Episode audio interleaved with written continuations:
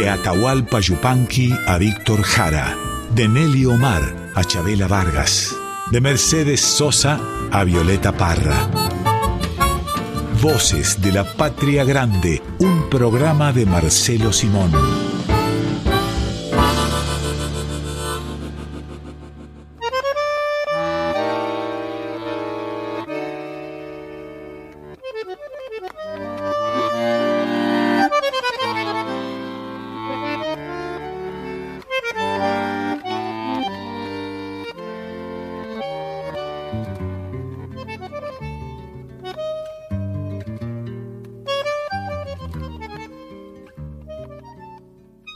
Bienvenidas, bienvenidos a Voces de la Patria Grande. Vamos a estar con ustedes como cada domingo hasta la una de la tarde aquí en Radio Nacional Folclórica. Y hoy, Marcelo, hay una noticia que a Pedro le provocó este programa, la temática de este programa. ¿Cómo estás, Marcelo? ¿Cómo te va, Marianita? Qué gusto escucharte, como siempre. Y también, sobre todo, aprender, además de, ser eh, fanático tuyo, este, aprender de lo que decís. De modo que venga, humille, Mariana. En estos días seguramente las y los oyentes habrán escuchado que el río Paraná está experimentando una bajante histórica. Qué horror. Frente eh, a la capital de Entre Ríos, bajó menos 46 centímetros, es decir, está 46 centímetros por debajo del nivel del mar.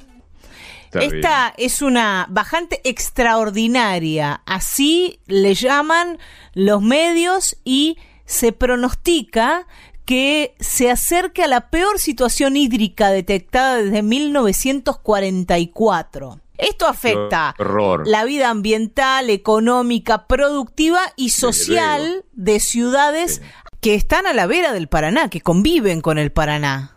Bueno, recordemos, creo que ya lo hemos hecho, sin duda con escasa imaginación, pero acudiendo a a la terminología que es propia de nuestra, de nuestra tierra, como de la tierra de cualquier lugar del mundo, nosotros tenemos el nombre de un río, somos argentinos, somos del río de la Plata, ¿no? Curiosamente, aún los que hemos nacido muy lejos de, de él, eh, en mi caso, de, yo soy de un río que una porquería, que amo desde luego, que era el río que, llama, que llamamos Suquía.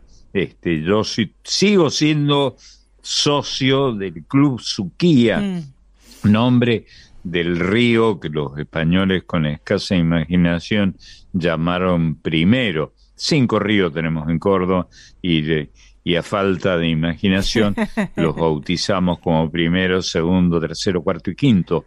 En fin, algunos con una gran este, prosapia. El río Segundo me da por recordarme del río del río Segundo, algunos compañeros de trabajo muy muy queridos eh, son de esa jurisdicción, pero bueno, somos de los ríos, ¿no? Y la Argentina, eh, insisto con la expresión, es el nombre del río, eh, es nombre de río, claramente.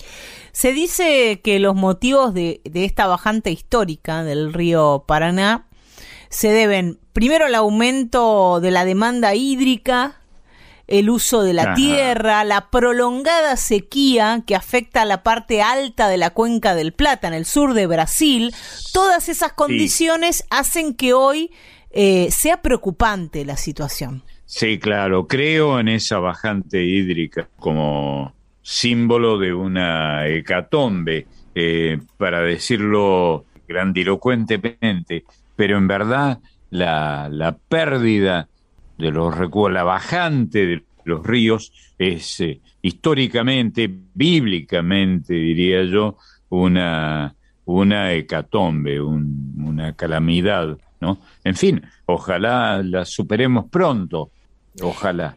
Este mal momento que están pasando quienes trabajan en el río, quienes se relacionan con el río todos los días, le provocó a Pedro Patzer el programa de hoy. Hoy tenemos un programa que es un tributo al río Paraná.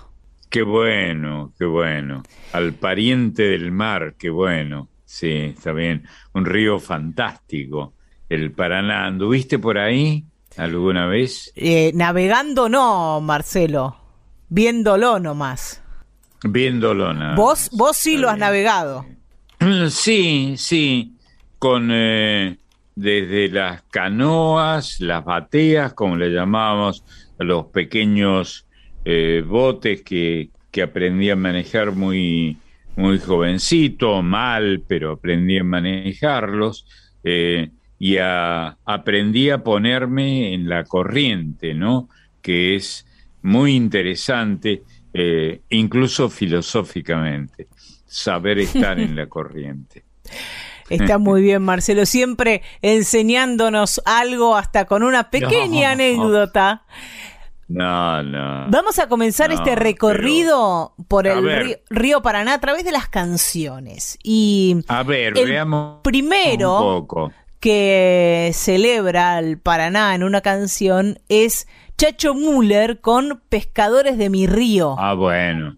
Bueno, pero Chacho Müller eh, ha sido uno de los más grandes intérpretes que ha tenido el río, ¿no?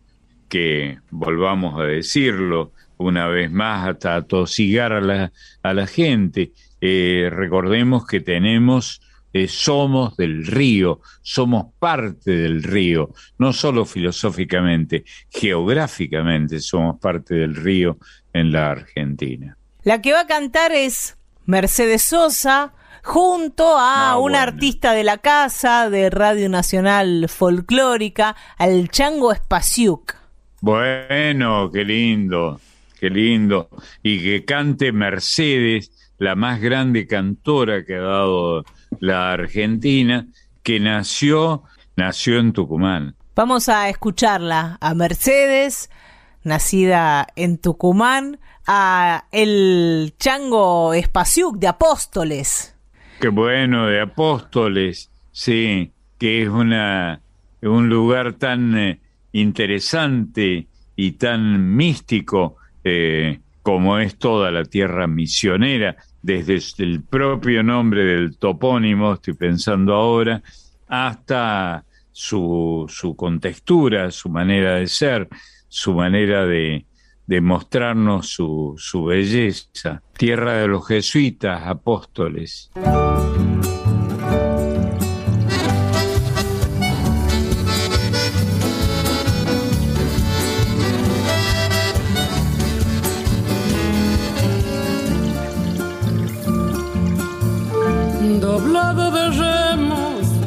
Quemado del río y aguaceros, lleva correntoso el corazón. Y en el dibujo de las redes está enmayado de Salazar. Pan que mi río nos ofrece mansamente, lateado y vivo en los ojos de quien lo sabe ganar. Gente de río, pescadores de mi río Paraná. Chango Espacio, gracias.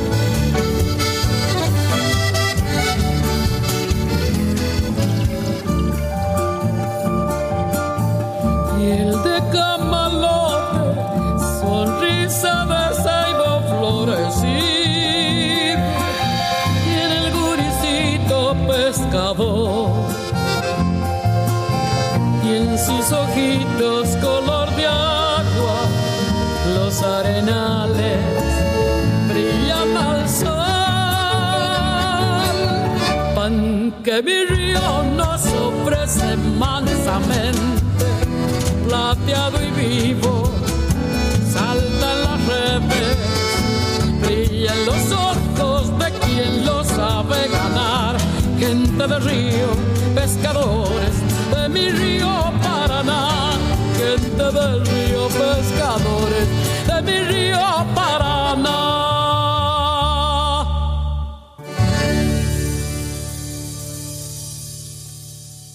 Pescadores de mi río de Chacho Müller por Mercedes Sosa con el chango Espaciuc. Seguimos en Voces de la Patria Grande hoy con este tributo al río Paraná y le van a cantar ahora a un viejo pescador del Paraná, esta canción de Leonardo Martín Ojeda, Nahuel Penisi, Teresa Parodi y vuelve el Chango Espaciuc a sumarse a estas dos voces, la de Nahuel y la de Teresa. Sí, y este, este oficio bíblico del pescador, volvemos a, hablar de este tema, creo que lo hemos tocado algunas veces, es fantástico, ¿no? Los pescadores son eh, eh, los primeros Simón, hablando de mi viejo apellido, eran pescadores, ¿no? Este, y, y este es un oficio extraordinario extraordinario porque eh, alguna vez he andado, como creo que lo he dicho acá en este programa, he andado por el río, sobre todo por el Paraná, también un poco por el Uruguay, por los grandes ríos de nuestros litorales fluviales, eh, y he visto el trabajo de los pescadores, ¿no? Eh, trabajo extraordinario. Y me acuerdo alguna vez con Horacio Guaraní, anduvimos por el río que él conoce mucho, él conoció mucho el río, fue, fue marinero y, y, este, y, hablando, tratábamos de acercarnos a los pescadores, ellos trataban de acercarnos, acercarse también a nosotros, que andábamos embarcados, y, y Horacio me decía, este, tenemos que invitarlos a comer, a comer a los pescadores, claro, porque los pescadores comen solo pescado. ¿no? Es una idea de, este genio que fue siempre Horacio Guarani. Hay que darles de comer comida, comida que, que no, no te dé el río, que puedas comer en una fonda, en un restaurante, en, en otro sitio, ¿no? me, me da por acordarme de, ese, de esa idea de Horacio. Y seguramente sean los pescadores uno de los grupos que más estén sufriendo esta bajante del río Paraná. Por ellos también va este programa y va esta canción que van a hacer Nahuel Penisi, Teresa Parodi y el Chango Espaciuc. Bueno, para acordarnos, yo me acuerdo particularmente que no soy pescador, pero, pero disfruto cuando puedo de esa vitualla, de este, de este alimento bíblico. Recuerdo particularmente un pescado extraordinario del Paraná, que es el pacú, un enorme pescado, este, riquísimo y que alimenta, ha alimentado generaciones de argentinos del río. Imagínate, Marcelo, ir ahí a la bajada de España y comerse un pacú. Ahora. ¡Oh! La bajada de España. Mirá que me haces acordar. Qué bárbaro, ¿no? Ese pueblo de pescadores extraordinario y pescadores del río, ¿eh? donde el sabor es el del pescador fluvial.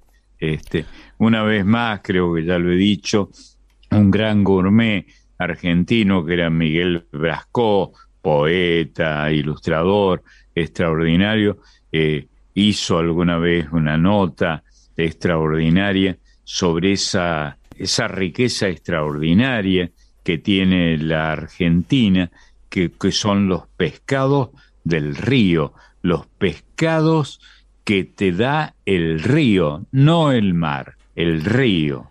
Y esa ciudad de Rosario que tiene un diálogo tan intenso con el río, ¿no? Qué, distinto a Buenos Aires, donde lo vemos de lejos. Muy distinto, sí, sí, sí, sí. Bueno, linda conversación. Vamos a conocer Este, entonces, que si te parece, este viejo pescador del Paraná. ¿Vamos? Por favor, vamos.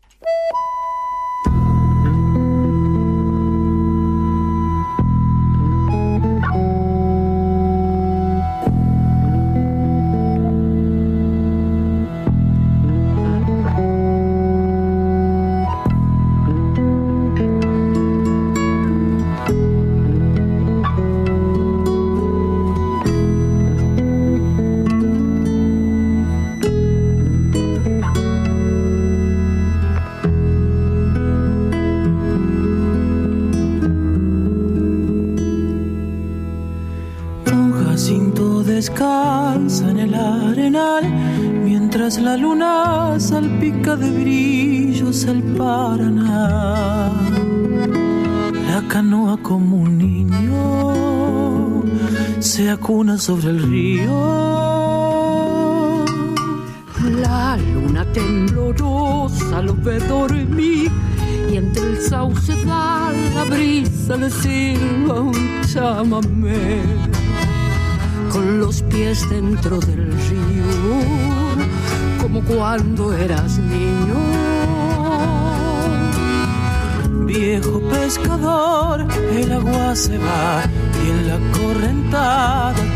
se irá a pescar los sueños con tu espinel.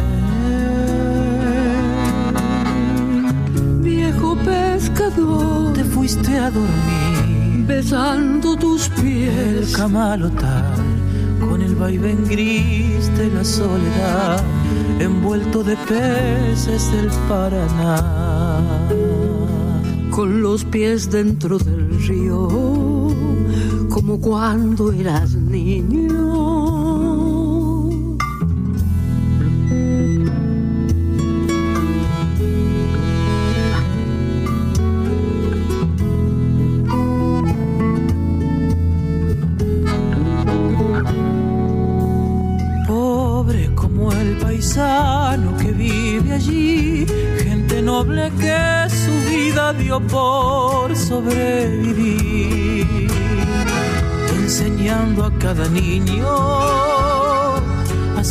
hermano del río. Dicen que cuando muere un pescador, los dorados pican y se aparean en bendición. Que haya peces en el río para que no sufra el niño. Viejo pescador, el agua se va y en la correntada tu alma se irá a pescar los sueños con tu espinel. Viejo pescador, Te fuiste a dormir, besando tus pies. el camalotal con el vaivén gris de la soledad, envuelto de peces del Paraná, pies dentro del río, como cuando eras niño.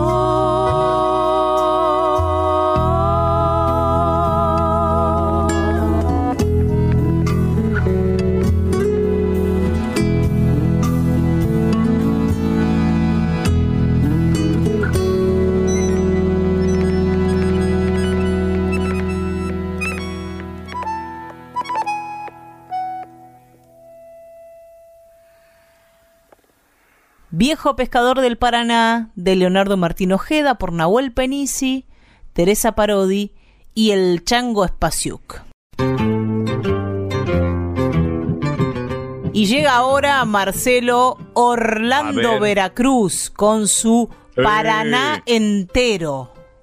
Bueno, Orlando Veracruz debe ser de los que más han conocido el, el río y, y conocer, que es una, una palabra tan importante, significa además poder revelar los secretos de esto que, que supones que conoces, ¿no? Fantástico.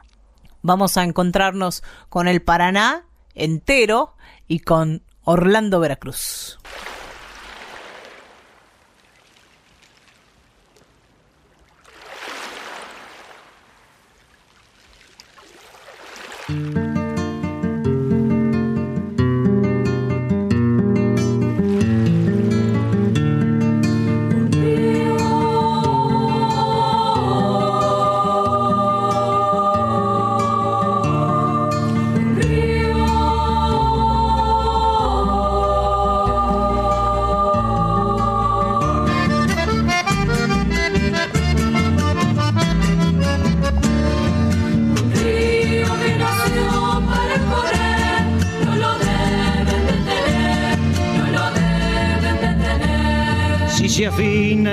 Senda. Si la montaña lo apresa, puede hacerse una represa, pero donde el llano talla, no debe hacerse una muralla, no debe hacerse una muralla.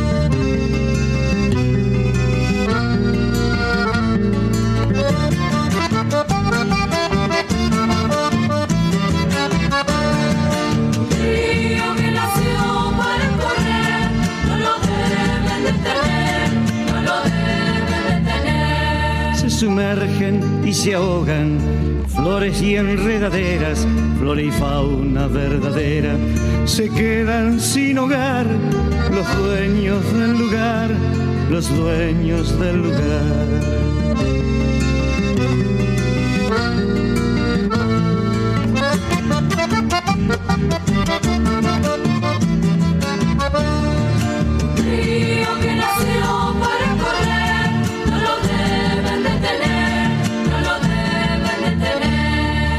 Árboles sin nidos se mueren sumergidos, las aves sobrevuelan un lago sin sentido, espejo artificial del hombre irracional.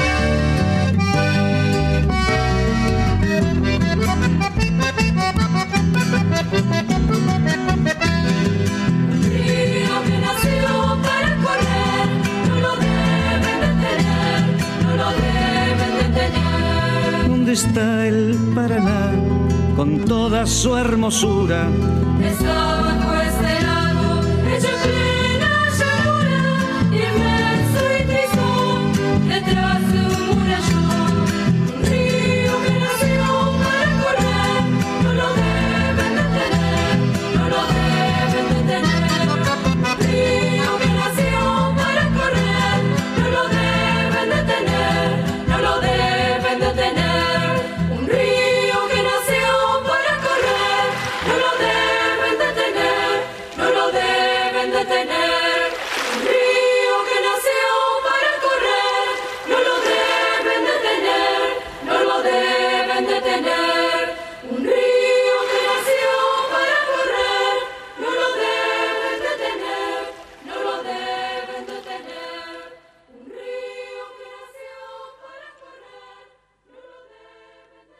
Paraná entero de y por Orlando Veracruz. Y ahora el que le va a cantar al río Paraná y sobre todo se va a encontrar con él es Ramón Ayala, esa leyenda de la música litoraleña. seguro que viene de una tierra de ríos, ¿no? De ríos y lo que ellos llaman, yo soy mediterráneo, eh, como sabes, soy de Córdoba, donde tenemos pequeños ríos, este, tajos de agua sobre la tierra nada más, y cuando conocí el Paraná y pude navegarlo y andar en él, nadar en él, remar en él, conocí lo que podríamos llamar el mar, esta idea del mar, ese desconocido para los mediterráneos, ¿no? Este caudal enorme y, algunas de las particularidades extraordinariamente distintivas que tiene el río, como por ejemplo la canal. No sé por qué lo feminiza, lo hacían femenino, la canal, el canal, que es la, el cauce más profundo y más rápido que tiene el río, este río que es como un mar, este, efectivamente el Paraná.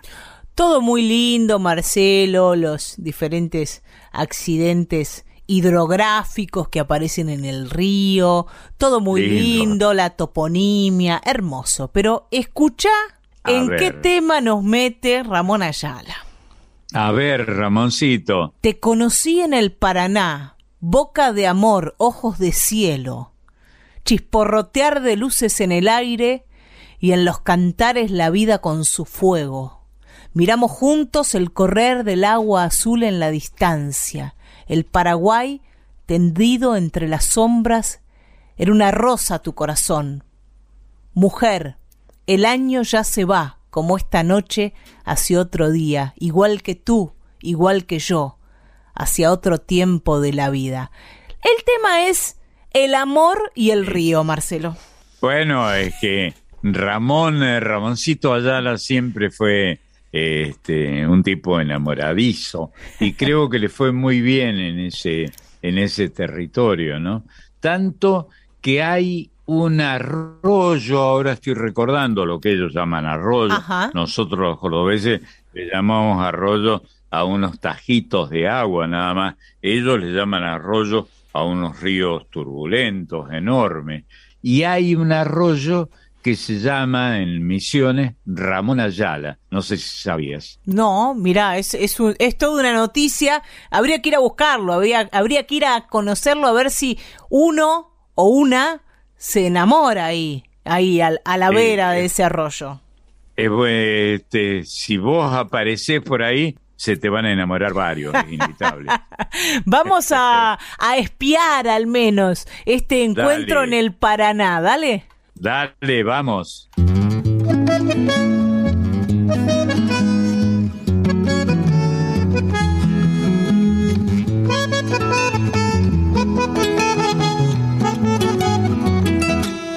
Te conocí en el Paraná, boca de amor, ojos de cielo, chisporrotear de luces en el aire y en los cantares la vida con su fuego. Miramos juntos el correr del agua azul en la distancia, el Paraguay tendido entre las sombras y era una rosa tu corazón. Mujer, el año ya se va como esta noche hacia otro día, igual que tú igual que yo, hacia otro tiempo de la vida. Vivamos este instante que se acaba como una lámpara de la ilusión. Posadas renacen, nuestras manos unidas en secreto. En una tienda de su puente de plata, baja un pájaro del cielo. Del Iguazú hasta Verón, de Monte Carlo y el soberbio, para Morena, para la rubia, la trigueña, manos de tierra, levanta el cosechero, algarabía en festival giro al bailar, gracia en el cuerpo, una galopa, un gualambá, una cadencia, y en tus caderas el chamamé, la multitud y el zapucay y el respirar del alma en fiesta, igual que tú, igual que yo volver a ser música bella. En las antorchas tiembla la alegría y se ilumina mi soledad.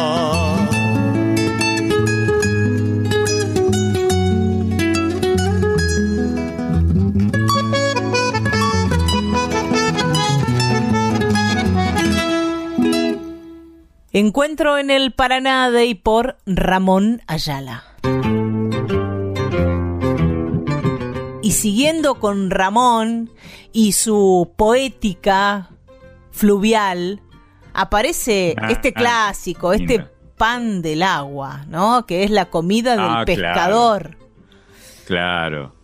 que es una idea extraordinaria de Ramón. Ramón inventó esa expresión, ¿no?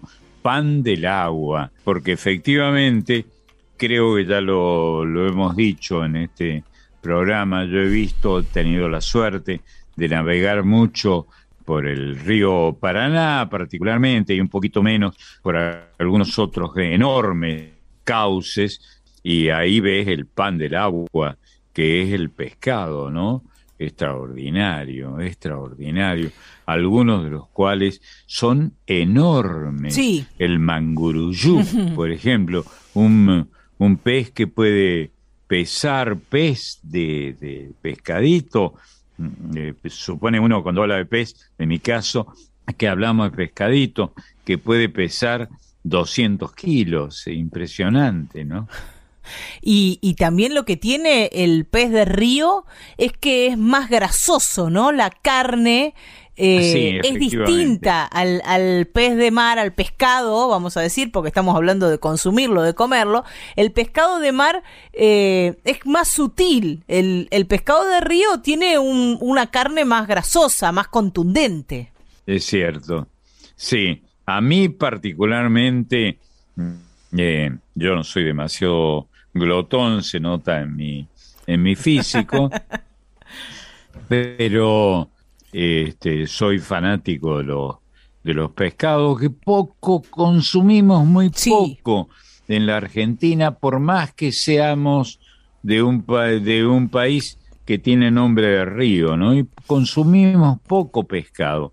Y el pescado eh, argentino, creo que ya hablamos de Brasco aquí, este, es riquísimo, es riquísimo, es realmente muy, muy rico y algunos deliciosos. ¿eh?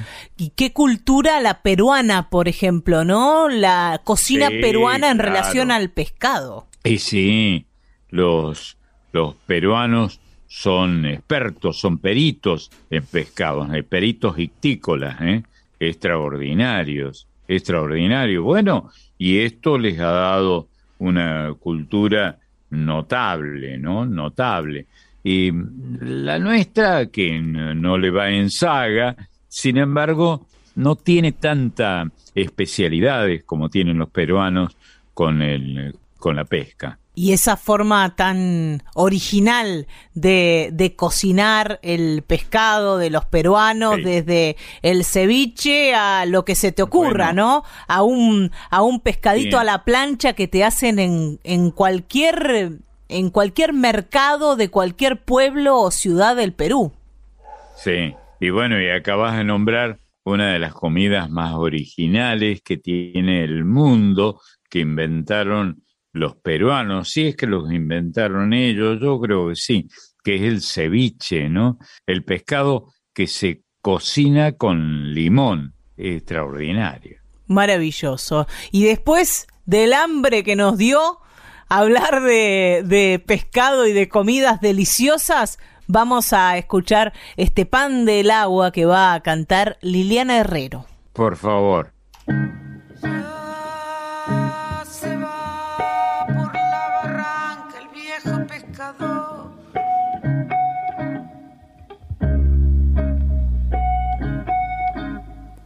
Ya se va por la barranca el viejo pescador racimo de espuma y de metal, colgando del hombro el pan del agua que le dio su amigo el río Paraná.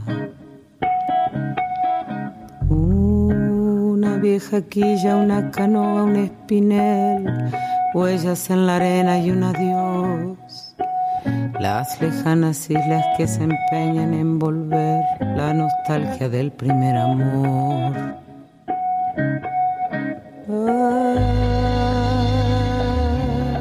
la vida es un río bravo pescador con peces de sombra y un dorado en estribor.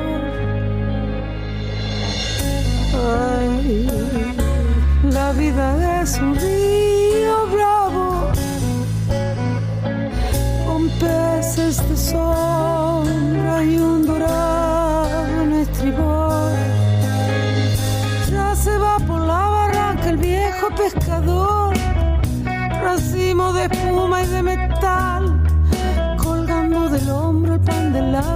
le dio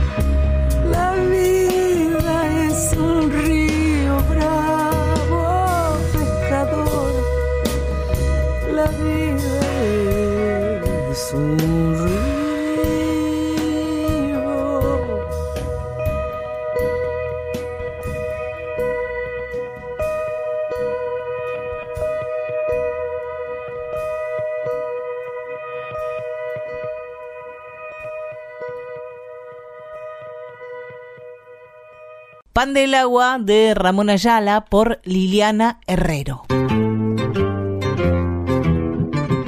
Seguimos en este domingo de Voces de la Patria Grande hasta la una de la tarde, como cada domingo. Hoy con un tributo al río Paraná que presenta una, una de sus bajantes históricas y a ese río le va a cantar Ricardo Iorio. ¿Lo tenés, Marcelo? Ah, sí, claro, desde luego. Un gran creador, extraordinario creador. Un personaje que viene de, del heavy metal, de la música pesada, pero que tiene una gran vinculación con la música folclórica, con el tango también. Siempre está, está metiéndose en alguna cosa que tiene que ver con la música de raíz. Y por ejemplo es un gran fanático de la Ralde. Ah, claro, es cierto, me había olvidado de eso. Bueno, Larralde es un creador extraordinario, ¿no? Extraordinario. Me dio una gran alegría hace poco eh, que, que, sé que hablaron con él, alguien habló con él y, y me mencionó, ¿no? ¿Larralde? Yo soy un... Sí, ah, un usted. gran admirador, soy un gran admirador de, Sí. de Larralde. Se debe haber olvidado, olvidado lo de las milanesas, esperamos. Sí, ah, mira cómo te acordás. Mira, sí, se enojó porque le fallé a una, un encuentro. un a una almuerzo. invitación. A Una invitación, sí.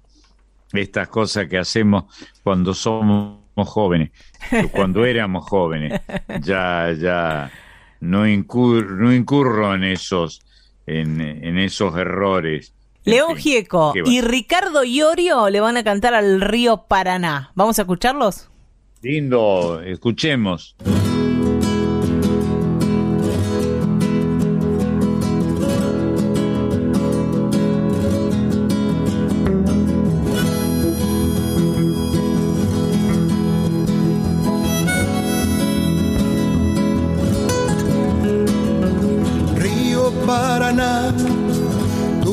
Fresca respirando yo estoy. Y canto al verte, tal vez por suerte cruzando el puente brazo largo. Y al ver tus costas verdes en un sinfín perderse, sentir estoy deseando lo que sienten tantos que tus márgenes habitan. Cantaba al remar en su canoa ritmo firme el pescador. Purga tu vientre buscando suerte como ayer, mañana o pasado. Tal vez arrastre hasta la orilla la corriente esta canción que yo te canto desde el puente. Cuando me voy a la provincia de Entre Ríos, en canción te lo digo. Paraná, río querido.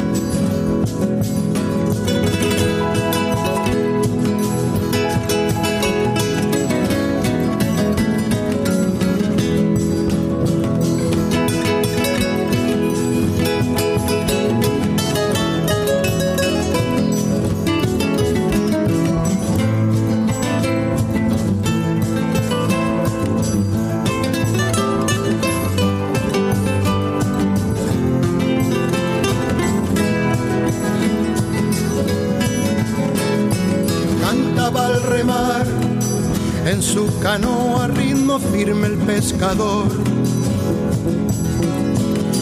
Purga tu vientre buscando suerte como ayer, mañana o pasado. Tal vez arrastre hasta la orilla la corriente esta canción que yo te canto desde el puente cuando me voy a la provincia de Entre Ríos, en canción te lo digo. Paraná, Río Argentino.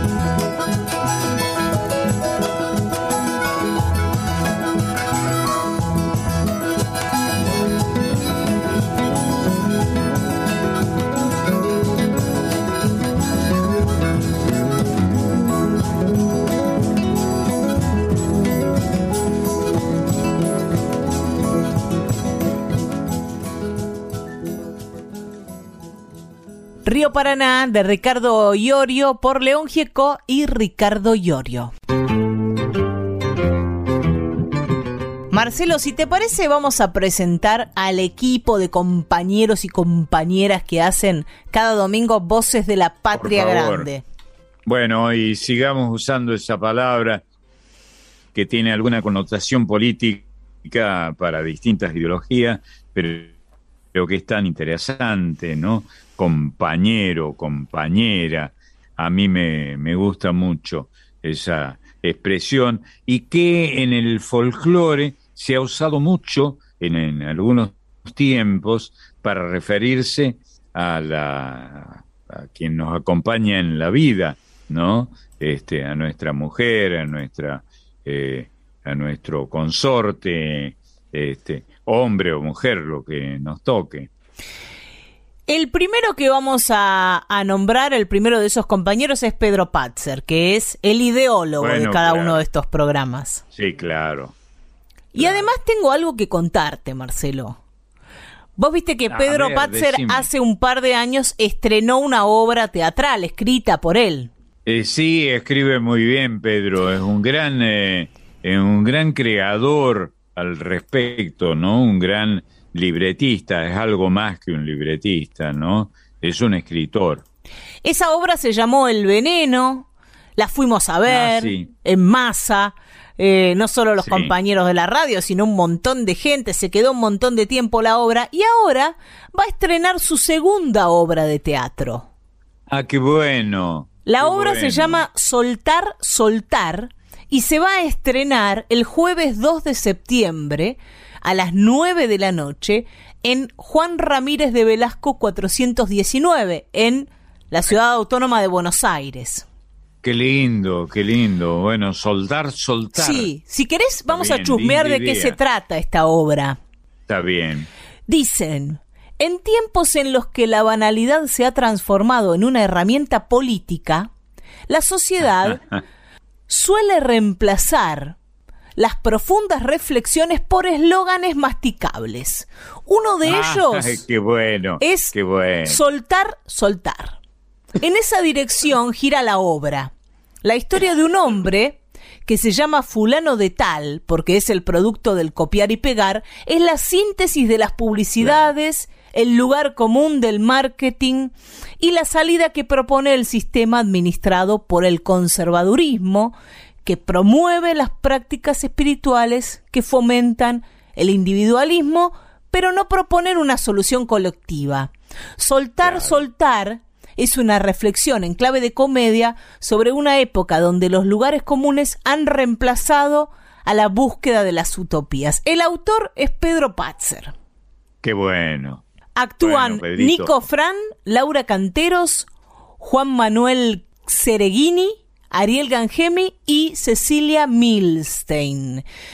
La obra la pueden ir a ver el jueves 2 de septiembre que se estrena a las 9 de la noche en NUM Teatro Bar, Juan Ramírez de Velasco 419 y tiene siete funciones programadas a partir de ese jueves. La recomendamos sin haberla visto. Sí, claro, claro. Bueno, Pedro es un enorme escritor con un gran entrenamiento en, el, en la comunicación, desde luego. Bueno, se crió en la radio, es de una familia de, de, trabajadores de la radio, ¿no? De la comunicación, por lo tanto, desde luego. Y además, eh, además de ser un querido y admirado amigo, es un escritor notable.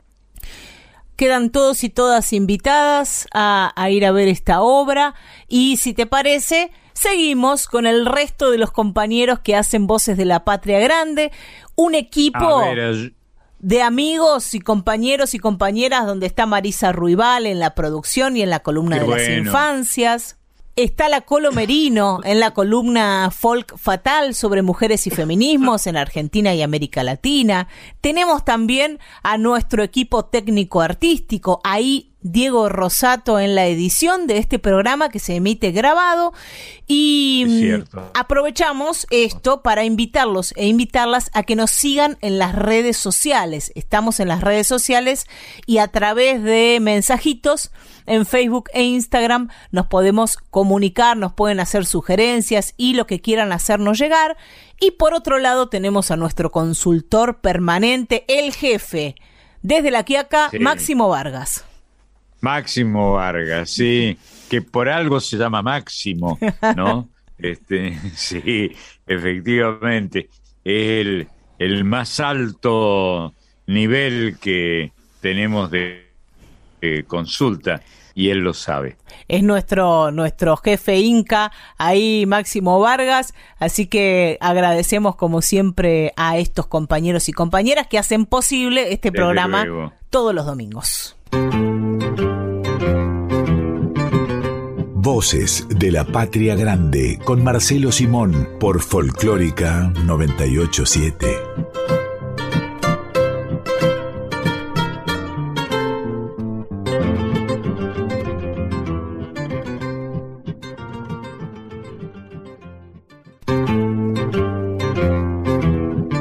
Estás escuchando a Marcelo Simón en Voces de la Patria Grande.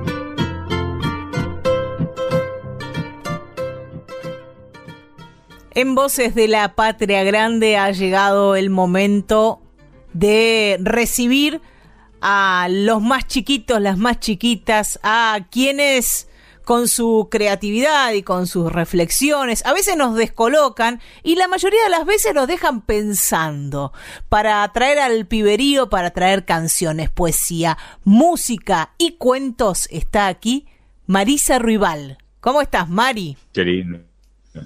Hola Marian, hola Marce, como todos los domingos, les agradezco, te agradezco Marian la presentación porque yo ya entro muy contenta con todos los chicos a sentarme en ronda alrededor de ustedes. Está muy bien, está muy bien. Bueno, bienvenida. Gracias, este, chiquita. Muchas gracias.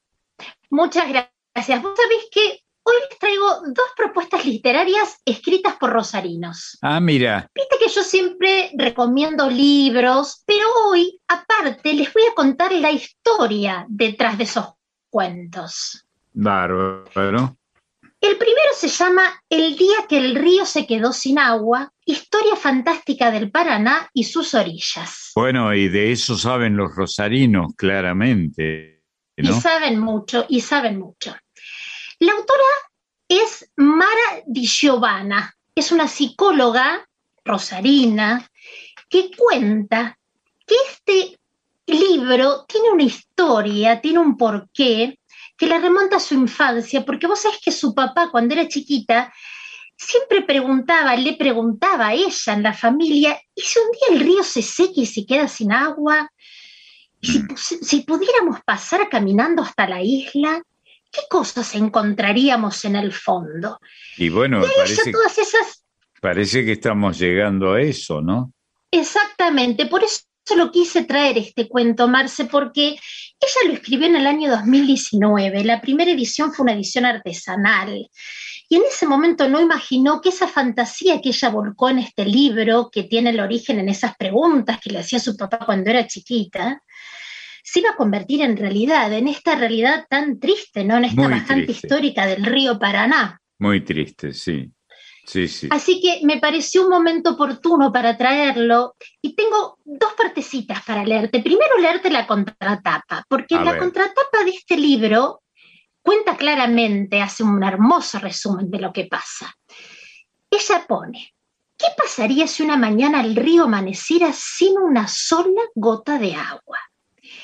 Esta es una historia de amor y de encuentro entre una ciudad que tiene mucho que aprender y un mundo acuático que parece tener mucho que decir. Los protagonistas, Inés y Octavio, narran las peripecias de un día extraordinario y terminan llenándonos el corazón con postales del litoral. Anímate a formar parte de los locos de este lado del río. Esto lo podemos leer en la contratapa, Marcel. Qué lindo, sí. Bien, bien dicho. Ella nos presenta, sí, y acá se nos presenta este río, estos amigos, ah, hermanos, perdón, que se levantan un día con una noticia que les cuenta su mamá que el río se está quedando sin agua. Inés Octavio se transforman en dos niños rescatistas. Y los personajes de este cuento son los peces. Los peces toman la palabra, ellos se presentan, cuentan sobre sus características, hay una causa por la que el río se seca y los chicos salen al rescate. Este libro es una invitación a reparar en el ecosistema que nosotros habitamos, hace que los chicos se involucren, que conozcan. La autora Mara dice, cuando uno quiere algo, lo cuida. Si no lo conocemos, no lo podemos cuidar. Claro. Y yo comparto esto, Marce. Sí, claro. Este libro es, es una historia de amor, un amor entre estos chicos y el río. Cuando uno se enamora de algo, el cuidado viene solo, pero para eso tenemos que saber que existe, tenemos que saber que está. Así que bueno, es un cuento hermoso que les propongo realmente que lo lean en este momento especialmente. Eh, es un libro para trabajar en el aula, pero tiene un montón de material. Y lo que Mara dice, más allá de la información que ella quiso volcar en este libro, eh, lo que quiere es generar eso, generar conciencia, amor, conocimiento, conocer nuestro país, lo quiere usar como un disparador para despertar inquietudes. Viste, más que los libros a nosotros, a todos nos generan cosas diferentes. Y sí. Y sí, notablemente. Este, ha habido guerras eh, frecuentemente por lo que dicen algunos libros, o lo, que propician algunos libros. Este libro, Marce, es un cuento que tiene información, pero que te deja con ganas de saber más, de seguir conociendo. Y sí usa la literatura como un puente para este trabajo colectivo que hay que hacer para ser conscientes de nuestro ecosistema, eh, dispara eh, para actuar, para seguir aprendiendo, para seguir charlando con mi compañero, por eso está bueno para hablarlo en el aula, para tenerlo en casa. Eh, es hermoso. Y eso, este ni más ni menos, es la cultura, ¿no? Exacto. El conocimiento está claro. Y, y la tragedia, si es que lo fue realmente, de Babel, la, el encuentro con las distintas culturas eh, expresadas por los idiomas diversos que mm. tiene la humanidad. Sí, y este, este cuento, Marce, el día que el río se quedó sin agua, es una historia escrita de una manera tan cercana para los chicos. ¿Viste esas historias que te enganchan desde el inicio? Y mientras nos vamos compenetrando en el relato, vamos aprendiendo y se va generando esto que hablábamos recién, que se genera conciencia y tener ganas de más. Y aparecen frases como, me parece que el río me está empezando a doler. Mirá qué, frase, Marce. Qué Me parece que el río me está empezando a doler. Y después dicen, es la inmensidad más inmensa que hayamos visto jamás. Esto está dicho por los chicos protagonistas del cuento. Y te quería leer este párrafo. lo dice el isleño. Mira lo que le dice a los chicos. Vamos, queridos, ustedes que todavía no tienen la vista encandilada por las luces de la ciudad, ustedes que todavía tienen el alma libre y las rodillas sin miedo a los raspones, háganse cargo, tomen la posta, cuiden lo que les pertenece. Eso sí, nadie puede cuidar lo que desconoce. Acérquense al río, naden, remen, naveguen, visítenlo, sientan su olor. Esta frase me conmovió porque dice todo, Marce, esto de acérquense al río, tomen la posta. Los chicos, eh, es como, nosotros fuimos tomando conciencia con el paso de los años, pero los peques, las infancias, tienen esta gran responsabilidad, como dice el isleño, de hacerse cargo, de efectuar estos cambios que no se hicieron antes. Pero para eso hay que conocerlo, naden, remen, sientan su olor. Bueno, bello, bello, anoten. Lindo. Eh, el día que el río se quedó sin agua, historia fantástica del Paraná y sus orillas de Mara Di Giovanna, una psicóloga rosarina. Bueno, y el otro también está escrito por un rosarino. En realidad, él nació en Córdoba, pero desde los tres años que vive en Rosario, así que es su ciudad. Está bien. Se llama Eugenio Maglioca. Es periodista y escribió este libro que se llama Las aventuras de Curimba. Las ilustraciones son de Javier Armentano, que es un diseñador gráfico, arquitecto y dibujante rosarino también. El protagonista de esta historia es un sábalo. Ah, mira. Y el escenario de este cuento es el río Paraná. Está bien. Además de toda la historia, que es de mucha aventura, hace un llamado a valorar la cultura de los pueblos originarios. Está bien. El libro, el autor cuenta que este libro surgió porque él estaba muy atento a lo que sus hijos aprendían en la escuela. Y él sentía que faltaba información. Él recalca, los chicos saben qué es una ballena franca, pero no, que no lo que es un surubi. Él cree que hay que profundizar en el conocimiento, abarcar el país entero con todo esto. Y entonces se dedicó a escribir esta historia. Y coincide con Mara en lo mismo. Él dice, si no lo conocen, no lo pueden querer. Y si no lo conocen y no lo pueden querer, no lo pueden cuidar. Y eso es bíblico, claro. Exacto. Así que estos dos autores coinciden en que para cuidar, querer, hay que conocer. Eugenio, por razones de trabajo, empezó a viajar por Entre Ríos, por Misiones, entonces conoció otros lugares, conoció otras realidades, conoció otras situaciones ambientales que rodeaban al Paraná, además de poder conocer sobre la vida de los pueblos originarios de cada región.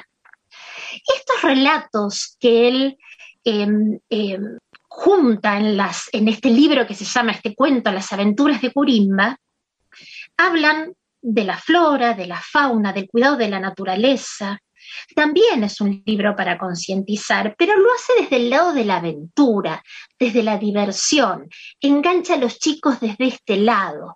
Este, este sábalo muy simpático, porque tienen que ver las ilustraciones, son bellísimas con todas estas aventuras. Y el autor dice, lo que yo no logro con los personajes, lo hace Javier, que es el ilustrador, con sus dibujos. ¿Viste lo que hablamos siempre, que el ilustrador acompaña la narración del autor, del escritor? Bueno, esto pasa en estas aventuras de Curimba. Pasan muchas cosas en el río Paraná con Curimba y sus amigos. En su búsqueda por sobrevivir tienen que pasar un montón de cosas. En el medio enfrentan la pesca, fumigaciones, depredadores, pero también entablan amistades con personajes míticos y reales. Es muy divertido, muy original. Hay peces invasores, barcos sumergidos, tortugas, pero bueno, también hay desastres ambientales. Es un libro que igual que el de Mara, lo pueden usar en la escuela y en casa. Así que hoy estoy muy pedagógica con mis recomendaciones. Está muy bien, está muy bien. Te lo agradecemos.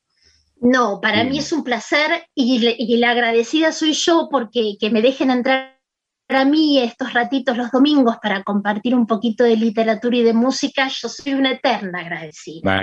Así que agenden también este libro, Las aventuras de Curimba, de Eugenio Magliocchi y de Javier Armentano, que tiene dos partes. ¿eh? La primera parte la publicaron en el 2017 y la segunda en el 2019. Y de paso... Continúa Curimba. Está muy bien. Digo, iba a decir, y de paso, conozcamos un poco más, que deberíamos hacerlo, sobre nuestros ríos, estos enormes mares este, fluviales que son los ríos, especialmente el río Paraná, fuera del río de la Plata, ¿no? este, del cual es tributario. Este, Así es. Lindo, Lindo. Bueno, así que las aventuras de Curimba continúan con las aventuras de Curimba, el reino de los protectores. Tienen para entretenerse, para aprender, para concientizar, para enamorarse y para cuidar. Bueno, muchas gracias. Nos vamos con la música como hago siempre. Dale. Pero también nos vamos con el río Paraná, por supuesto. A ver. La canción que elegí se llama El pescador que no pesca más. El pescador. Que no pesca más. Ah, qué bueno. El autor es Sebastián Díaz.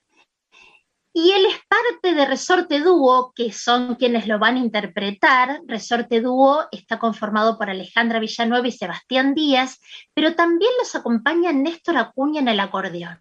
Ah, qué bueno. Hermoso tema, una dulce canción con un ruidito de agua de fondo. ¡Ay! Bello, bello. Y una parte dice, pasa un barco lento y ya se va. El río queda tranquilo como un espejo. Ladra un perro a lo lejos por el río Paraná. Qué lindo.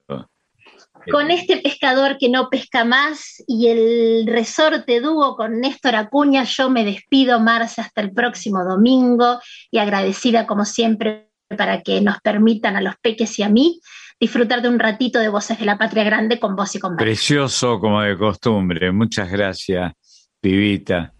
Gracias, Marce. Un abrazo enorme. Los quiero. Un abrazo. El abrazo para Marisa Ruibal, que ha pasado por Voces de la Patria Grande.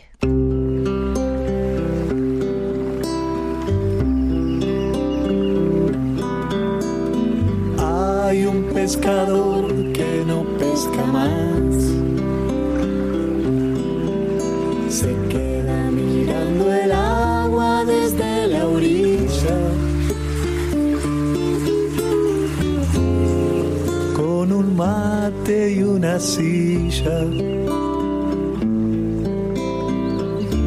Y entre los árboles el sol. Pasa un barco lento, ya se va. Queda tranquilo como un espejo. Ladra un perro a lo lejos. Por el río Paraná. Hoy está contento. No quiere saber nada de lo que pasa en la ciudad. Está escuchando una canción que toca su vecino. Que toca en el acordeón. ¡Vamos, don Acuña!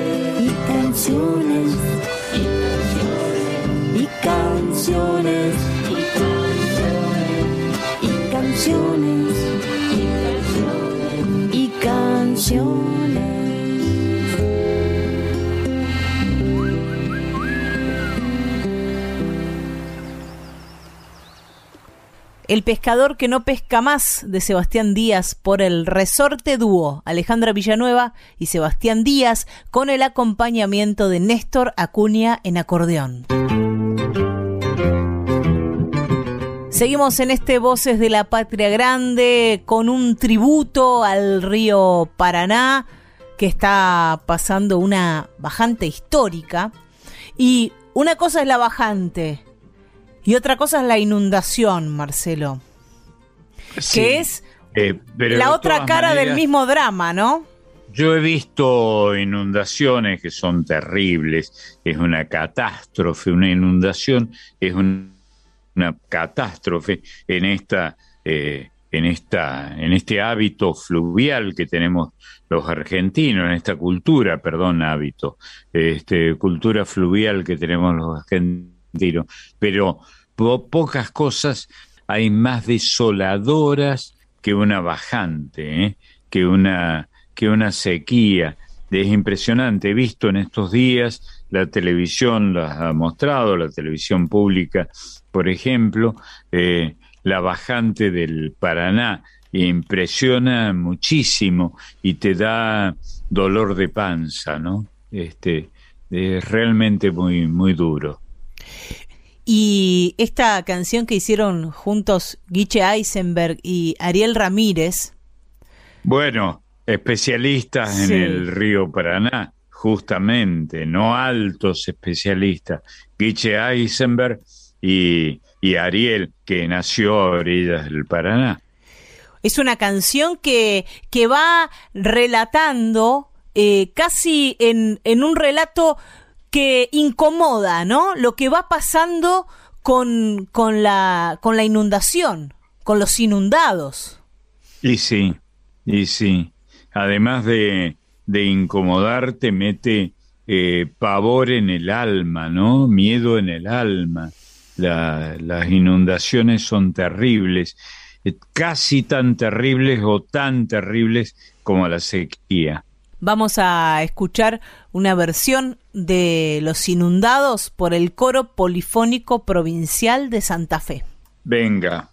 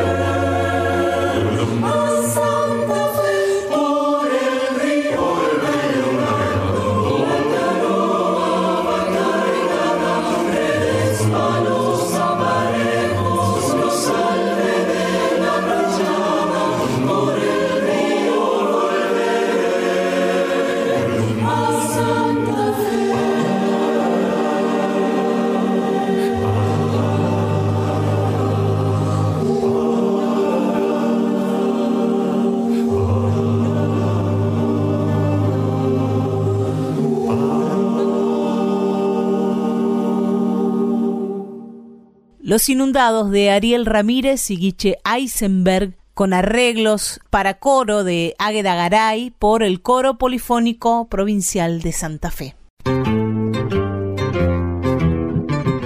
Vamos a recurrir ahora a la novia de este río, a la voz de la novia del Paraná. Eh, la más grande. Ramona. Galarza va a cantar allá en el Paraná de Juan Carlos Mesa y Ramón Sánchez Ojeda. Y digo, si Sí. serán simbólicos tanto el río Paraná como Ramona Galarza para Corrientes, por ejemplo, ¿no?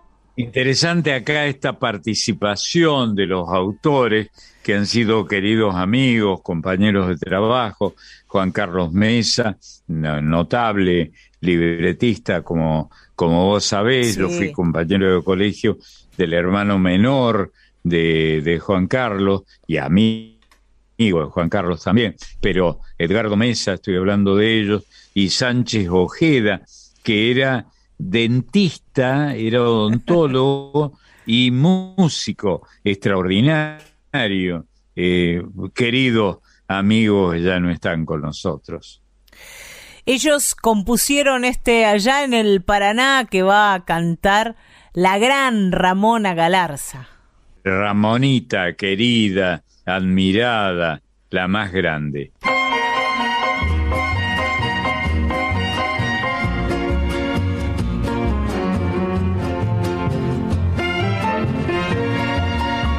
Recuerdo que fue en Colastine donde nos hablamos. Yo iba a conocer a tu litoral por primera vez. La luna en el agua era una canoa que jugaba sola en la verde orilla de Santa Fe. Y al tocar la balsa, la costa enchollana, tú casi me amabas, yo te amaba ya.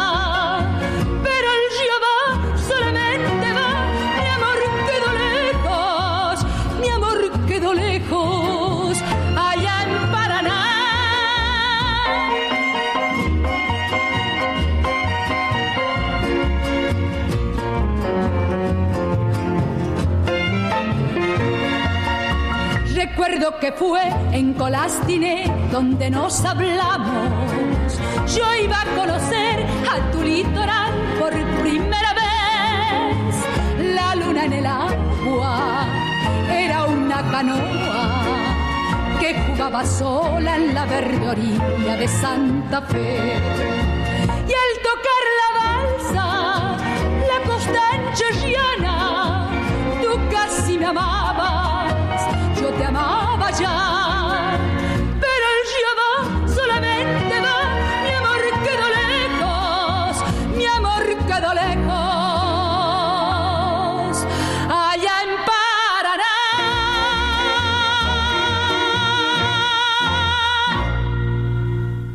Allá en el Paraná de Juan Carlos Mesa y Ramón Sánchez Ojeda por Ramona Galarza. Y fíjate, Marcelo, si será importante el Paraná, si será su presencia fundamental, no solo en la zona que recorre, que la Moro y Mario Teruel le escribieron una canción al río Paraná.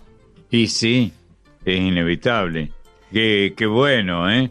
Bienvenidos al, al mundo del folclore, que es inevitable. Es, digamos, eh, decirle a alguien que se ocupa del Paraná, que está ocupándose del folclore, es, es hacer una, mm, una mención baladí, ¿no? Poco importante. El Paraná es un mar, es, es un cielo azul que viaja, como, como ha escrito eh, alguno de estos autores que estamos citando, ¿no? Es todo el cielo el Paraná, sin duda. Eh, la traducción del topónimo es pariente del mar, y no está mal, ¿no?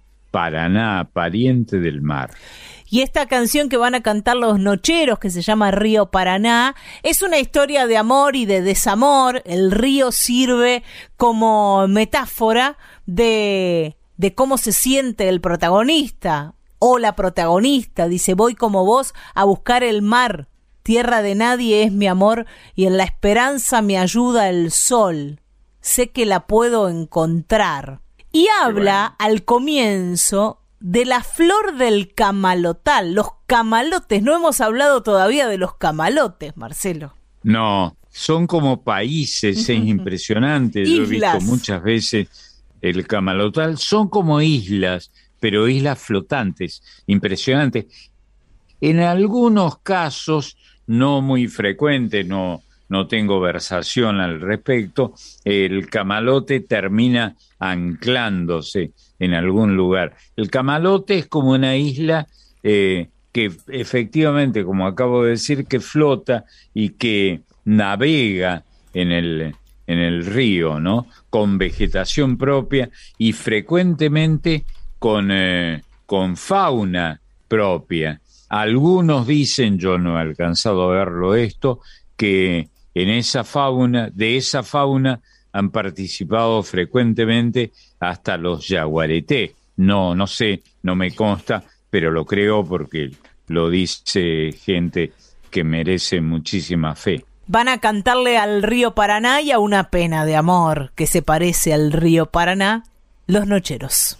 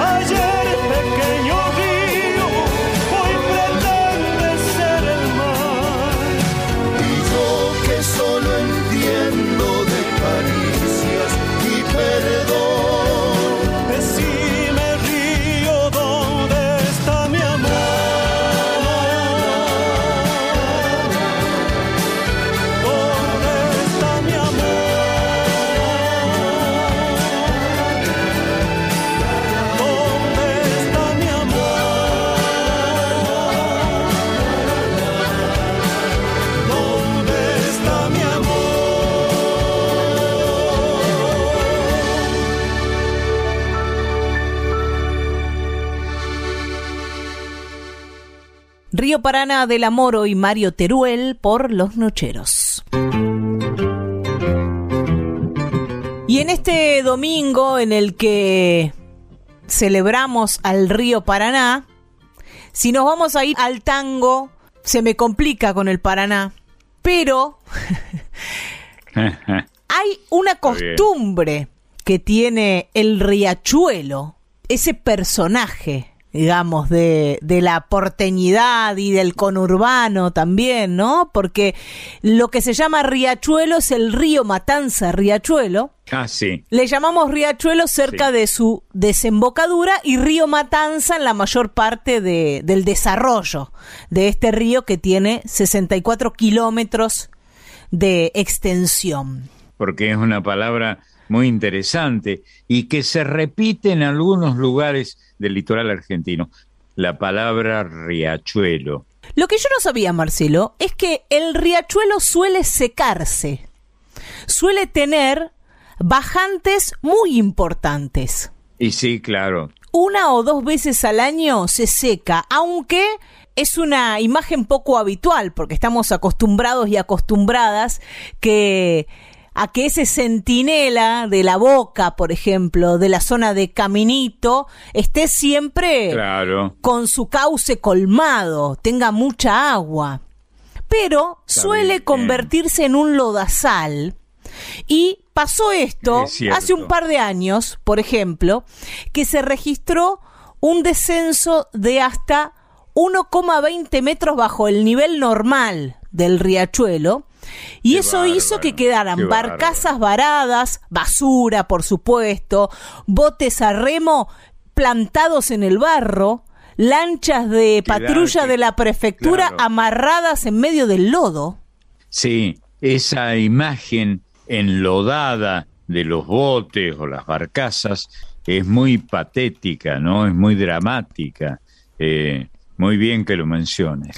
¿Sabes qué me hizo acordar un poco? No sé si conoces San Antonio Oeste, en Río Negro. Sí, claro. Bueno, Sí, sí, sí. allí Sí, he estado por ahí. el mar se no retira es- claro. y quedan Qué los barcos anclados en la tierra, en, un- en una extensión que uno no puede creer que luego el Sí. mar venga y esos Sí. barcos vuelvan a flotar. Tumbados, tumbados hacia un costado. Es impresionante, sí.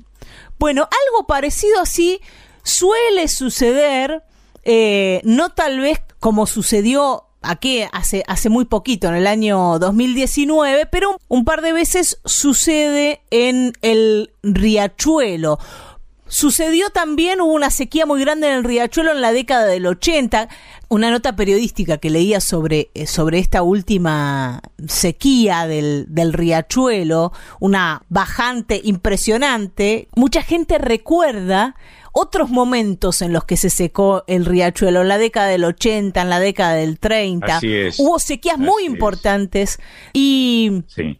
Viendo que eso también puede revertirse, el deseo es que pronto pueda revertirse esta bajante del río Paraná y quienes viven y trabajan y conviven con ese río puedan volver a, tener la relación que siempre tienen con él.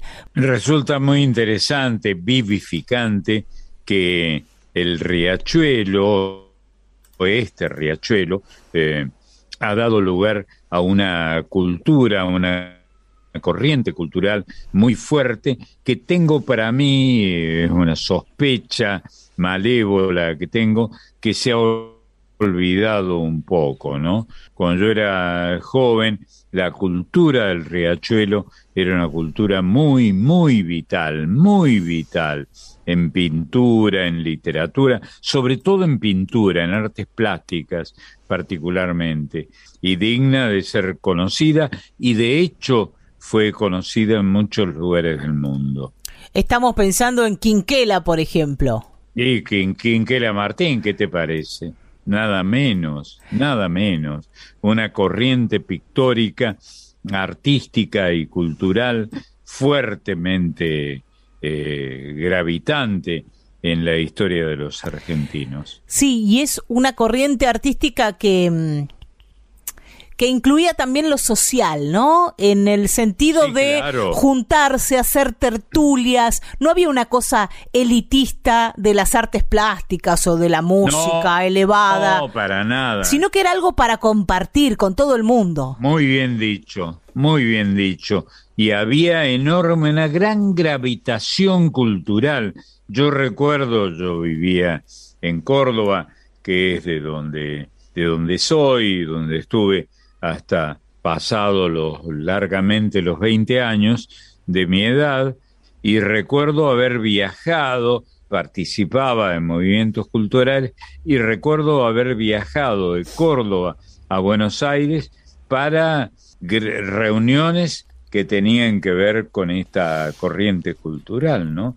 Del, del riachuelo. la bodega del tortón Sí, y la orden del tornillo, todas esas ideas La que orden tenían. del tornillo Sí. que inventó Quinquela Martín, Claro. extraordinaria, este, porque el del tornillo, porque se decía que tenían que estar locos para participar de una movida cultural de esta naturaleza. Y era, era una humorada, pero al mismo tiempo una advertencia, ¿no? Y me parece que hemos perdido ese rumbo, ¿no? En la, en la Argentina. El rumbo de la, de la belleza, de la dignidad del arte Sí, y esa posibilidad de compartir el arte con todo el mundo, de hacer arte en cualquier lugar, sin, sin necesitar grandes mecenas o grandes escenarios. Yo me acuerdo en, un terreno mu- mucho menor, los salones de artes, eh, eh, ar- artes visuales contemporáneas que se hacían en la, en la Argentina, pequeños salones, pero que movían a una cantidad impresionante de personas, de artistas, de, de melómanos, de gente que, que adhería y que tenía una enorme gravitación en la historia cultural de los argentinos. Me da la impresión que hemos perdido un poco esa vocación, digámosle, romántica que había en los tiempos en los que yo era jovencito. para tratar de rememorar esos tiempos románticos y artísticos de ese grupo del Riachuelo, vamos a compartir un tango del año 37, Ah, qué lindo. de cuando se hacían obras para las películas, ¿no? Esta obra se hizo para La Fuga, una película de Luis Zablaski y Miguel Mileo. Ah, mira, Ahí actuó Bárbaro. Tita Merelo, Francisco Ah, claro. Petrone, Amelia Vence y Santiago Arrieta. Enrique Cadícamo y Juan Carlos Cobian le escribieron a la niebla del riachuelo, a ese otro personaje que aparece sobre el riachuelo y que parece que se va a comer todo. Hace, hace unos días nomás, hace un par de semanas, digamos, para, para no hacer tan chiquita la, la distancia temporal, el centro de Buenos Aires se llenó de una niebla Es impresionante que venía del río, del riachuelo. del río, claro. Bueno, y, y, y yo recuerdo, una vez más, acudo a mi naturaleza provinciana, mediterránea, para recordar que nosotros éramos fanáticos de Nieblas del Riachuelo, un aire de tango extraordinario que era de Buenos Aires. Nosotros, los cordobeses, no tenemos este riachuelo, no tenemos, tenemos un río, un tajito de agua, ya varias veces hablé sobre eso. ¿Qué tiene que ver con, con este riachuelo que producía niebla? Y sin embargo, éramos fanáticos de este tango, ¿no? Este, estoy recordándolo. Lo va a cantar Tita Merelo. ¿Para qué innovar, Marcelo? Qué lindo, bueno, bárbaro.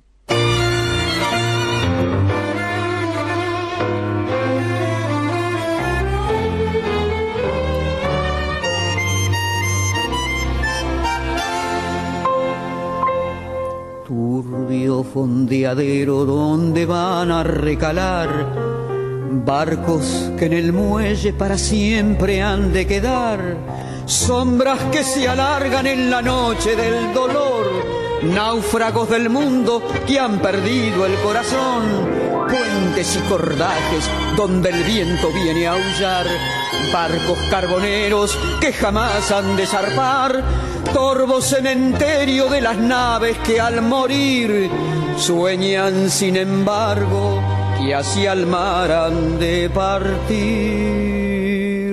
Niebla del riachuelo, amarrada al recuerdo, lo sigo esperando Niebla del riachuelo, decía amor para siempre, me vas alejando. Nunca más volvió, nunca más lo vi, nunca más su voz nombró mi nombre junto a mí.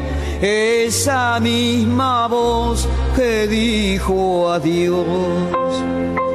Sueña marinero con tu viejo bergantín Bebe tus nostalgias en el sordo cafetín. Llueve sobre el puerto, mientras tanto mi canción llueve lentamente sobre tu desolación. Anclas que ya nunca, nunca más han de elevar. Bordas de lanchones sin amarras que soltar. Triste caravana sin destino ni ilusión. Como un barco preso en la botella del figón. Niebla del riachuelo, amarrada al recuerdo, lo sigo esperando.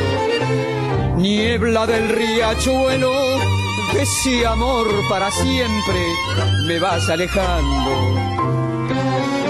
Nunca más volvió, nunca más lo vi, nunca más su voz nombró mi nombre junto a mí.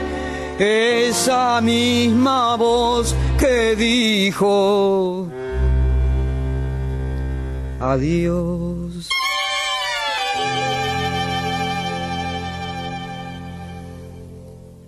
Niebla del Riachuelo de Cobian y Cadícamo por Tita Merelo. Seguimos en Voces de la Patria Grande en este tributo al río Paraná. Y escucha Marcelo, ¿quién? A ver. Le escribió letra y música al viejo río Paraná. Tu amiga Eladia Blasquez, que ha escrito Ah, bueno. todos los géneros musicales, no solo tangos. Sí.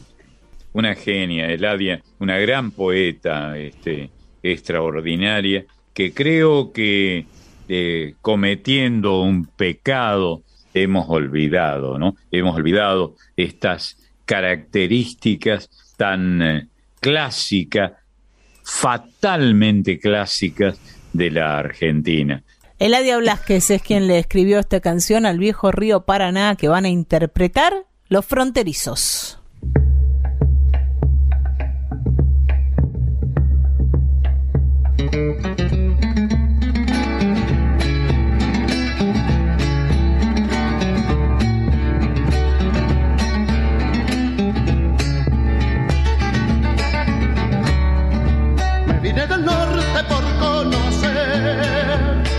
Tanto del litoral, que trencé sin querer la ilusión de llegar.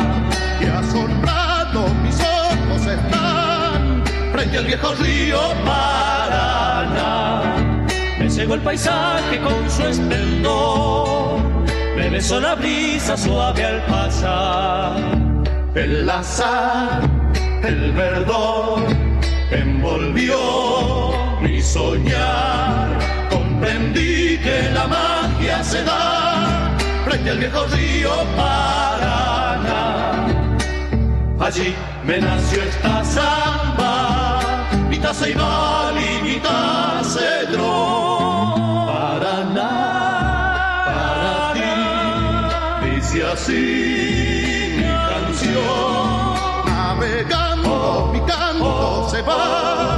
por el viejo río Paraná.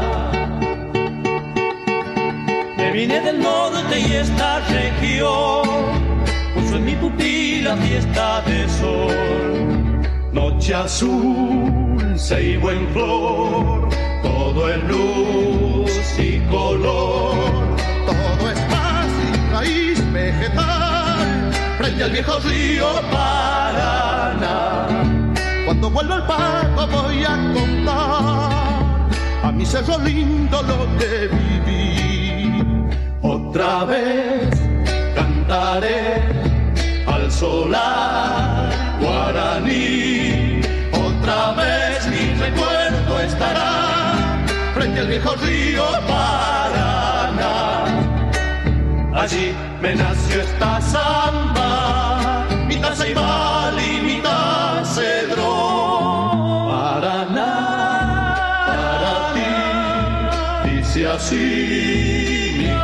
canción. Navegando mi canto se va por el viejo río Paraná.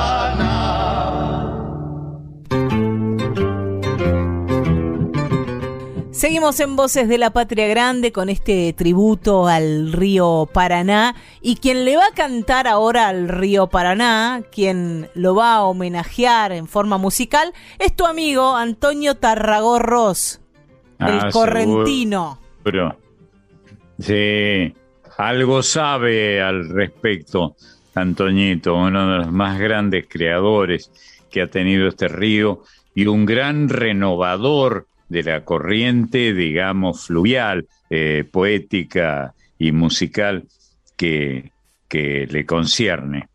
Ardida va de verano la correntada de la mañana, herida de camalotes, historia verde de los bañados, color café se va el río Paraná. El Paraná se va, se llama esta canción.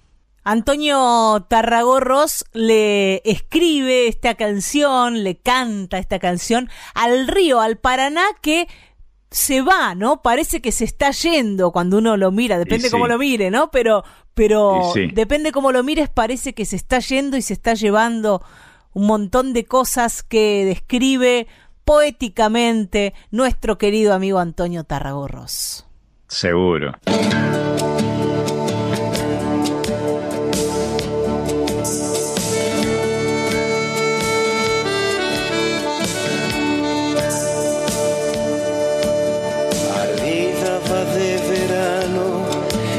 La correntada de la mañana, herida de camalotes, historia verde de los bañados, color café, será el río Paraná.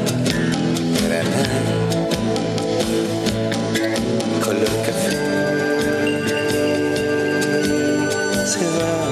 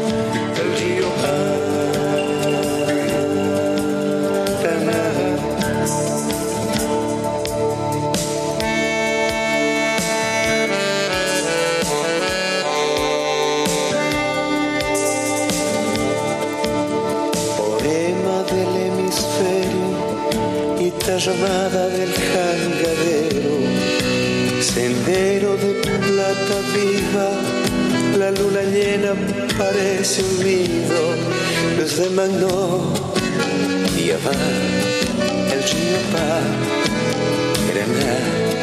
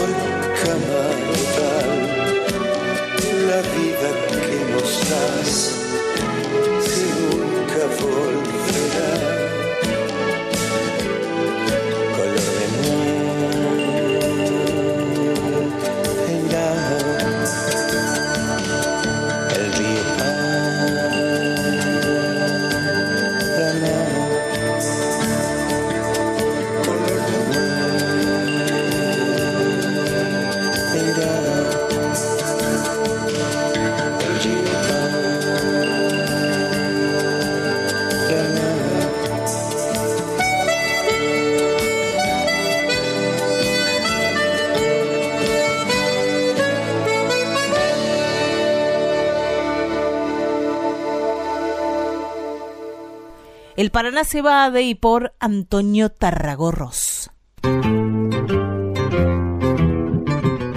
En Voces de la Patria Grande recibimos a nuestra compañera que nos trae una columna sobre mujeres, feminismos y cultura popular en Argentina y América Latina. Se llama Folk Fatal este espacio y lo trae Emiliana, la Colo Merino. ¿Cómo andás, Colo? Buenos días, Marian. Bueno, Marcelo, Marisa y, Pedro. Y por supuesto, buen día a toda la oyentada que escucha cada domingo atentamente y después además comenta. Me encanta enterarme durante la semana sobre la cantidad de oyentes que están presentes los domingos en Voces de la Patria Grande. Bueno, yo les vine a traer mi aporte vinculado al tema que eligió Pedro, el Paraná, nuestro pobre Paraná, que como ya han comentado, se encuentra en una situación crítica, anormal. Estruja el alma verlo tan tan bajo. Al Paraná, como vienen demostrando, se le ha escrito muchísimo. Yo me voy a ocupar en particular de destacar a una mujer que le cantó al Paraná. Una mujer correntina, afincada en Bernal en el partido de Quilmes desde hace ya una pila de años. Nos ha visitado en varias oportunidades a, la radio, a la folclórica y, y es una mujer de estas a las que admiramos por su talento al cantar, pero también por su garra, por su fuerza y por el ejemplo que nos da de ser fiel a lo que realmente nos gusta. La protagonista de hoy es Ofelia Leiva. Ella conoció a Rosendo, quien fue su esposo y padre de sus hijos, en el Festival de Cosquín a fines de los años 60. Juntos, como dúo, se convirtieron en una de las perlas de los festivales folclóricos, sobre todo de chamamé. En el 2007 fueron quienes cantaron, además, esta canción de Teresa y Mateo Villalba, que todos conocemos y de memoria, y que cuando vamos a la fiesta nacional del chamamé podemos escuchar decenas de veces y no exagero. Hablo de Bajo el cielo de Mantilla. La versión, con todas las letras, es la de Rosendo y Ofelia. Participaron con ella en un concurso y se llevaron el segundo puesto. El primero lo había ganado Mario Bofil, con Cantalicio vendió su acordeón. Ofelia participó activamente de lo que conocemos como la canción nueva correntina. De hecho, la canción que les acabo de nombrar formó parte de esas creaciones. En este grupo estaban Pocho Roch, Marilí Morales Segovia, Cacho González Bedoya, para nombrar solo algunos. Ofelia Leiva siempre fue una mujer de avanzada. Más allá del fallecimiento de Rosendo en el 2007, ella pudo rearmarse y seguir trabajando, seguir recorriendo escenarios y hasta grabar nuevo material. Pero en 2016, ya con problemas de salud y de movilidad, decidió con mucho dolor y tristeza bajarse de los escenarios. Fue una locura, la gente llorando, ella también, por supuesto, muy emocionada. Ahora, fíjense lo que les decía, ¿no? Para mí ella, como algunas otras mujeres que venimos mencionando en este espacio, son ejemplos de que a nuestra historia la escribimos nosotras mismas. No hay nada que pueda darse por hecho y, ser definitivo porque luego de muchas insistencias, de amigos, incluso de su propia familia, y dándose cuenta ella misma que necesitaba seguir cantando frente al público para sentirse viva, Ofelia volvió. Ni la pandemia pudo con ella, porque de hecho hace muy poquito, en el 2021, año que estamos recorriendo, solo que en enero, y en plena edición virtual del Festival de Cosquín, recibió el Camín de Oro a la trayectoria la queremos, la admiramos y la escuchamos hoy cantarle al río Paraná. Es de Albérico Mancilla y Edgar Romero Maciel. Se llama Viejo Paraná, aquí con su amado esposo Rosendo. Versión del dúo Rosendo y Ofelia. Con ellos los dejo y los saludo. Hasta la semana que viene.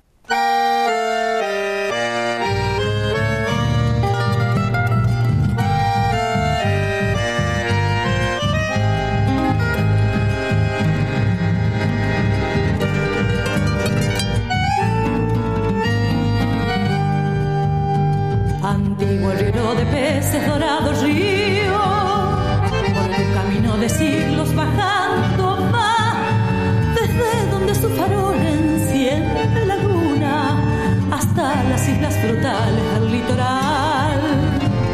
El sol y tu lomo queman en el estío, barrancas, islas y playas te ven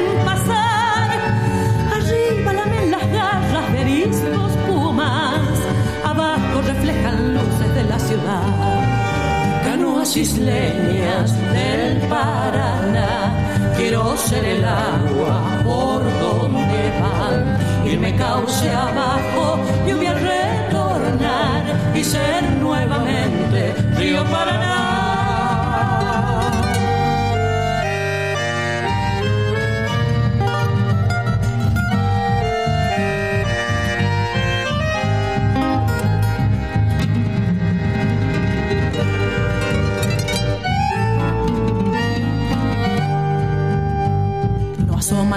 riberas como otros días.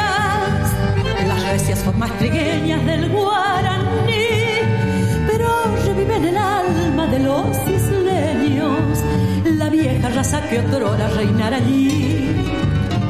Quien fuera, me dije un día mirando el río, como las aguas tranquilas del Paraná,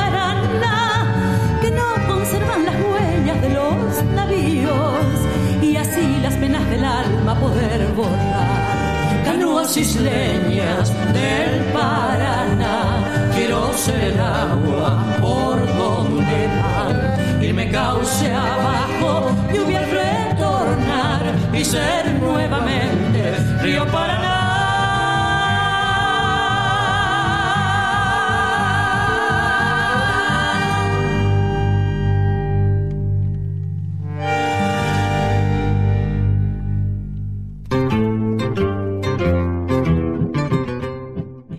Cierre, Marcelo, si yo tuviese que elegir mi canción preferida dedicada al río Paraná, elegiría esta, con la que nos vamos a ir. A ver. De Ariel Ramírez y Miguel Brasco. Ya lo nombraste a Miguel hoy. Agua y Sí, sol del Paraná, esa belleza. Sí, es impresionante esa canción y este y esto es lo que logró en, eh, en la cuando estaba de moda, digamos, en las distintas corrientes que en todos los países tienen de modas de algunas modalidades musicales, que cuando estaba de moda el folclore, de golpe apareció el Paraná.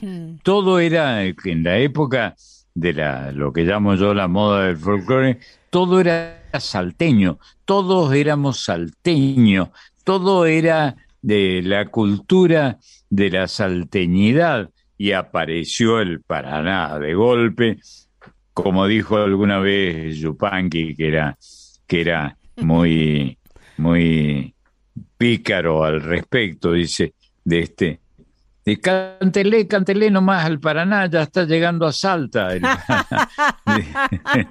Y si la que le canta el Paraná es Lolita Torres, puede estar llegando a, a Moscú Sí, sí. El Paraná, donde, Sí, donde Lolita era una claro. ídola Bueno, total. Ariel Ramírez fue el encargado de tratar de enamorar en el sentido más, más romántico de la, de la expresión, más poético de la expresión, y, y Lolita se entregó a esta, a esta atracción eh, extraordinaria que produjo el río Paraná musicalmente. Vamos a escuchar a Lolita Torres haciendo esta belleza que es Agua y Sol del Paraná de Ariel Ramírez y Miguel Brasco. Y con esta canción litoraleña nos vamos para reencontrarnos el domingo que viene, en una semana, a las 11 de la mañana aquí en Radio Nacional Folclórica. ¿Qué te parece la idea, Marcelo? Y a mí me parece bien, hay que ver qué, qué opinan los oyentes, ¿no? Este, a los que tomamos por asalto con, esta, con estas cosas. Pero por suerte para ellos, los protagonistas son los artistas, ¿no? Mira, Ah, por Marcelo. que tenemos devoción. Mm. Mira, Marcelo, si hasta ahora no cambiaron el dial, es que bastante les gustó. Bueno, O que se les Bueno, rompió la radio, no sé. o- ojalá sea cierto o que se les rompió la radio, efectivamente. Bueno, muchas gracias, Pibita, por tu, tus aportes de cada vez que nos encontramos, que son tan vitales, tan encantadores, eh, y que, para decírtelo casi como un lance, nos enamoran. Gracias, maestro. Hasta el domingo que viene. Hasta el domingo que viene.